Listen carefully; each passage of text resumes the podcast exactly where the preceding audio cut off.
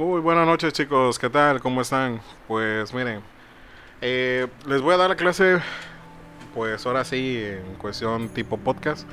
Pues tengo unos detallitos por ahí con la, con la edición del video, entonces ya pronto les voy a estar dando este, más información con respecto a eso.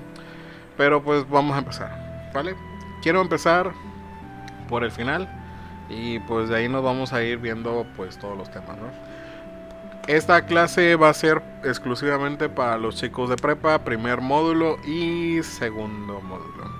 Este primer podcast es para el primer módulo y de ahí nos vamos yendo poco a poco con otros temas así de, de renombre, ¿no? Entonces, pues vamos a iniciar, ¿sale? Hoy nos toca ver, ahora sí, ya que estuvimos viendo la clase pasada con respecto a lo que son la pirámide de Maslow, que ya muchos sabieron, que ya muchos la escucharon. Si no lo han escuchado, por favor, regrésese a los podcasts anteriores donde tengo este, la información con respecto a eso. Bueno, nos toca eh, poder, poder alcanzar un cierto nivel de conocimientos, ¿sale? lo que comúnmente denominamos como un intelecto. Entonces, ¿cómo lo podemos lograr? Hay diferentes formas de poder lograrlo. Ok, miren.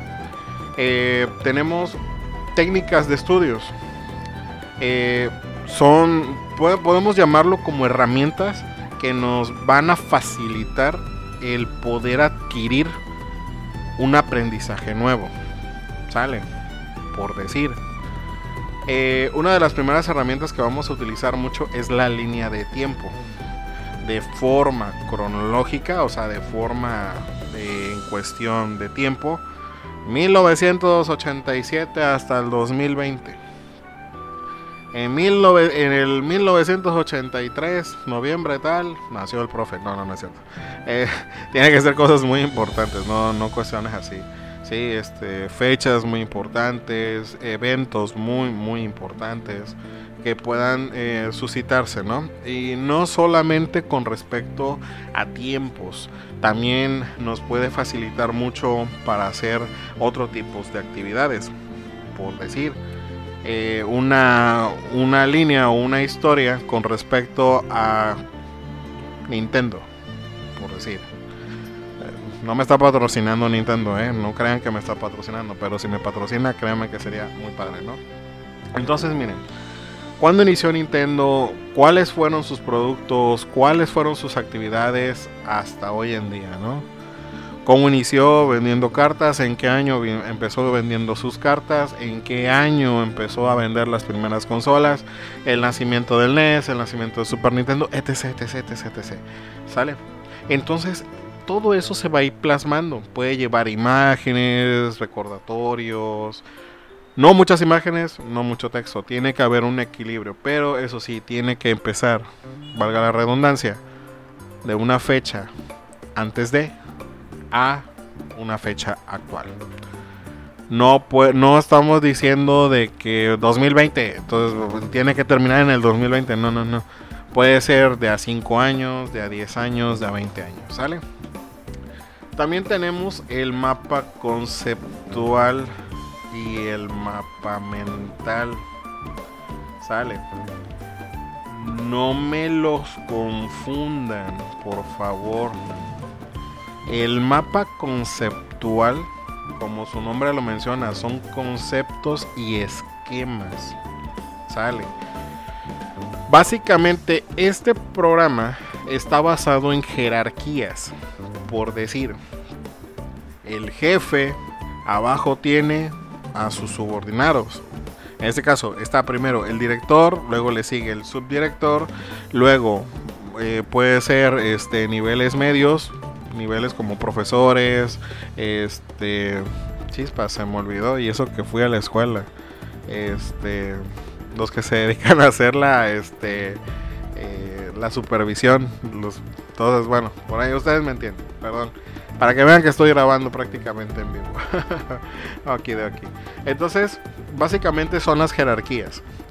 Pueden ser globos, pueden ser cuadros, pueden ser una infinidad de cosas. Pero tiene que ser en forma de jerarquías. ¿Ok? básicamente la parte fundamental del mapa conceptual es leer el texto y subrayar conceptos claves. Comenzar el mapa por el concepto más importante y general. Organizar los conceptos específicos y colocarlos debajo del concepto general. Y utilizar palabras conectoras. Esto es súper, súper importante. Por decir, está el jefe fulanito de tal, que es director de la empresa o, o dueño de la empresa. Debajo de él vienen los demás directores de las diferentes subsidiarias. Por decir, yo como dueño de la empresa estoy en, en Coatzacoalcos, pero tengo a otro director que está en Mina. Entonces, prácticamente yo colocaría fulanito de tal, número 2, director de mina. O en este caso puedo poner mi línea, pongo director de mina y otra vez mi línea y lo, y lo remarco en un cuadro y pongo fulanito de tal. Sale. El mapa mental es muy diferente. Básicamente se representa con imágenes que tú ilustres todo, todo es válido en un mapa conceptual. Dibujar, ubica en segundo plano lo más importante, plasma el tercer concepto en la parte de abajo y así sucesivamente. O sea, todo es muy válido. Puedes generar un, por decir, con respecto a la contaminación, podemos poner un árbol en medio y básicamente sus ramas es toda la información con respecto al tema de la contaminación. ¿Sale? No se preocupen con respecto a las imágenes. De, hecho, eh, les voy a dejar algunos ejemplos. Váyanse a su libro, a la página 12 de su libro de guía 1 del módulo 1, por favor, para que lo puedan estar checando. Y lo, ahora la siguiente herramienta es el cuadro comparativo. ¿Sale? Bueno, esta, como su nombre lo dice, no hay mucha bronca tú pones una información y, valga la redundancia, lo comparas con otra cosa. ¿Sale? Por decir, vamos a ver las características de las comidas vegetarianas. Comidas con gluten, comidas sin gluten. ¿Cuáles son sus ventajas y cuáles son sus desventajas? Esos son los cuadros comparativos. ¿Sale? Y por último tenemos los cuadros hipnóticos, que son los que llevan las llaves. Tenemos la idea general, de ahí se abre su llave, y las ideas principales, ideas complementarias y los detalles. Sale. Prácticamente es una modalidad del resumen porque presenta la, la información condensada pero esquematizada. Así de, así de sencillo. ¿Sale? Tenemos algo, algo muy, muy curioso por aquí. Ya tenemos nuestras herramientas, pero ahora, ¿cómo las implemento? Oiga, profe, es que a mí sinceramente no me entra. Entonces, muy sencillo. Tenemos que analizar tres factores. Un individuo puede aprender de tres formas. Visual, auditivo y kinestésico. Los visuales tienen que estar observando para poder captar la información.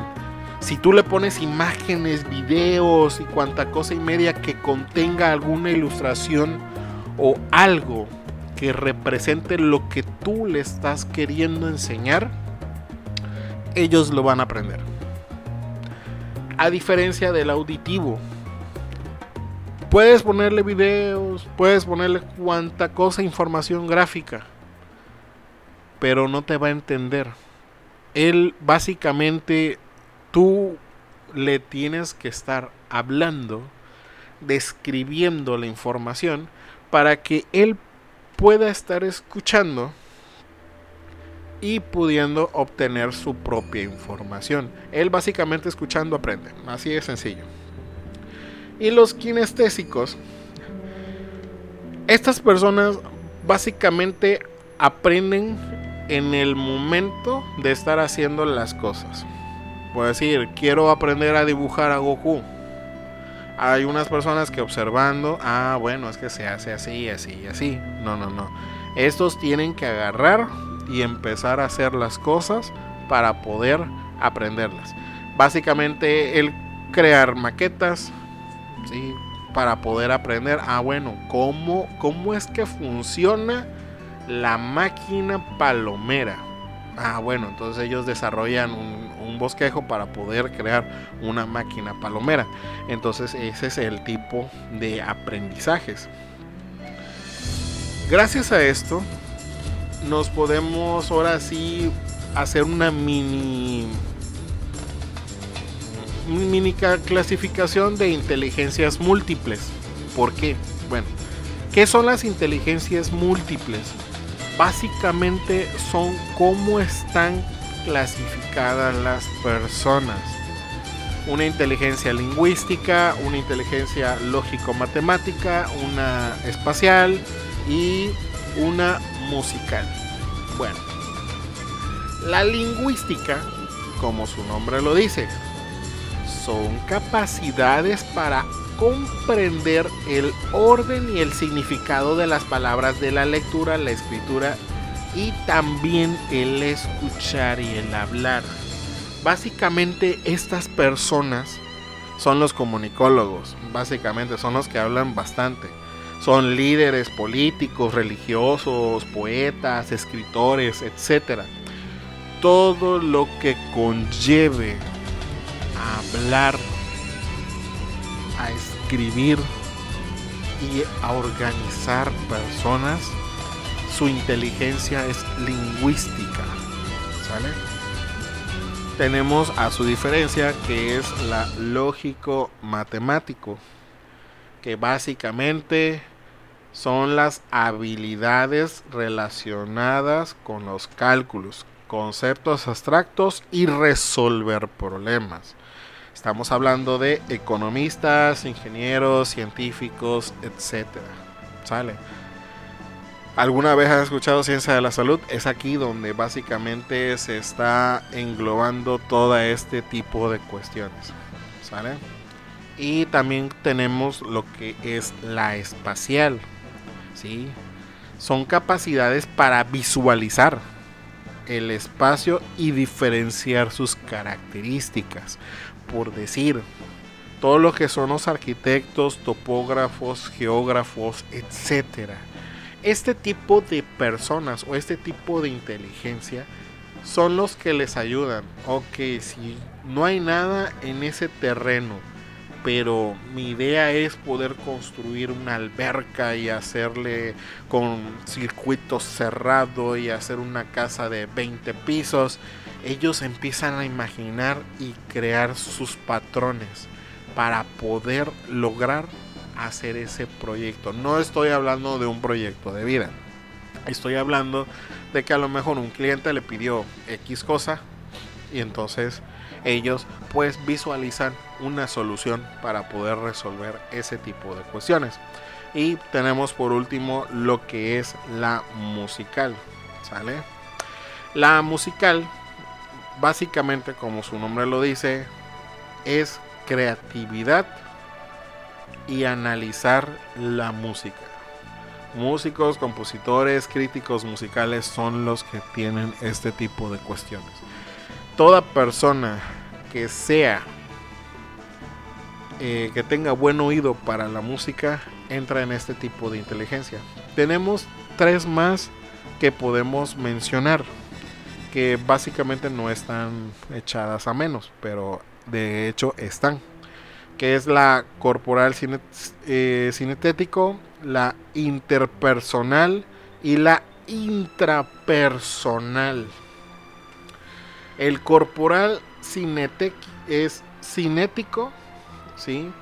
Básicamente son las personas con las capacidades para poder utilizar la flexibilidad de ojo y mano. ¿Cuáles eran estas personas? Los escultores, los cirujanos, actores, bailarines, etc. Todo lo que es movimiento corporal las entran en este aspecto. También tenemos el interpersonal. Básicamente son habilidades relacionadas para poder reconocer y responder a los sentimientos y personalidades de los otros. Por decir, los administradores, docentes, psicólogos, terapeutas, etc. Aquí es donde entran ese tipo de inteligencia interpersonal. También tenemos los intra, intrapersonales, individuos maduros que tienen un autoconocimiento rico y profundo. Básicamente es la capacidad para plantearse metas, evaluar habilidades y desventajas personales y controlar pensamientos propios. ¿Sale? Muy bien. Por ahorita vamos a hacer para ustedes, chicos de prepa, vamos a realizar, bueno, aquí nos menciona, realizar la actividad 21 para determinar según el tipo de actividades con qué inteligencia está relacionada la versión electrónica y contrasta sus respuestas con la tabla que aparece en el contexto de la página 22. Esto no lo van a hacer. Esto lo menciona su libro, pero no lo van a hacer.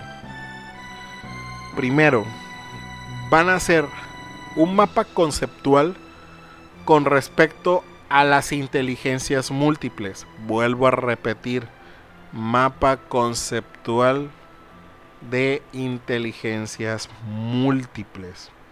Sale. Y también van a agarrar y me van a esquematizar lo que estuvimos viendo sobre los sobre las técnicas de estudio. ¿Sale? Por favor. Por ahorita este es el primer tema que vamos a estar hablando. Sale chicos, cuídense mucho. Ahorita voy a terminar el otro el otro podcast para poder estar trabajando con ustedes. Cuídense mucho, estamos al pendiente.